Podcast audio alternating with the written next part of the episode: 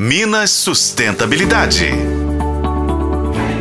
Seguindo a premissa da sustentabilidade, os sistemas agroflorestais associam a produção de alimentos, árvores e aumenta a biodiversidade, ao mesmo tempo em que protege o solo. É uma tecnologia milenar e sempre foi utilizada pelos índios. Assim, espécies compatíveis potencializam a produção agrícola e capta maior quantidade de CO2 filtrando o ar podemos dizer que é uma sinergia entre organismos vivos. E para entendermos melhor a importância desta técnica de plantio para a sustentabilidade, eu recebo aqui, eu converso agora com o diretor de gestão ambiental da Secretaria Municipal de Meio Ambiente de Belo Horizonte, Dani Amaral.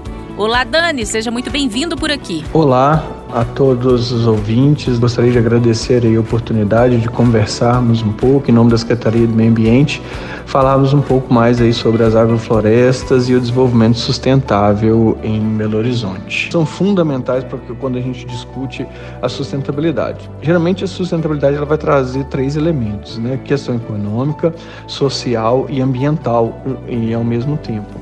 Os sistemas agroflorestais, então, eles vão trabalhar a possibilidade de renda para algumas populações, ao mesmo tempo também ser um processo de agregação de comunidades, né? Os processos é, todos de sistemas agroflorestais aqui são construídos é, dentro de um projeto que é desenvolvido em parceria entre a Secretaria de Meio Ambiente e a Secretaria Adjunta de Segurança Alimentar e Nutricional onde a gente vai trabalhar então em conjunto né, com é, esses agricultores, fazendo a preservação dessas áreas, ao mesmo tempo também que, que produz alimento. Então a gente associa essas três dimensões aí da sustentabilidade dentro de um mesmo projeto. São aí aproximadamente 200 pessoas, entre agricultores familiares e voluntários, que são beneficiados e participam também.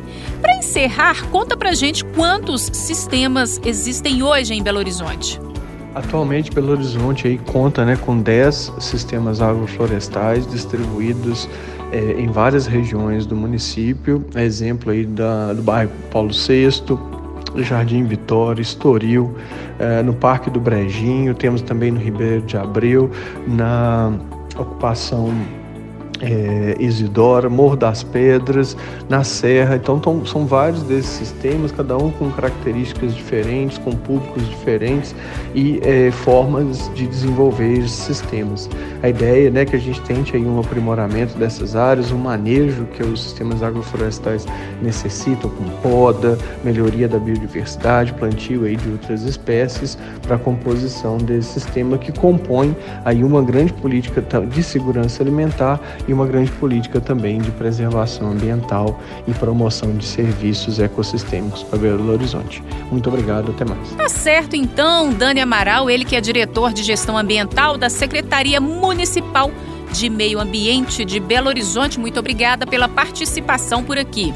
Olha só, pessoal, eu vou ficando por aqui também. Até a próxima. Para FM O Tempo, Patrícia Sattler.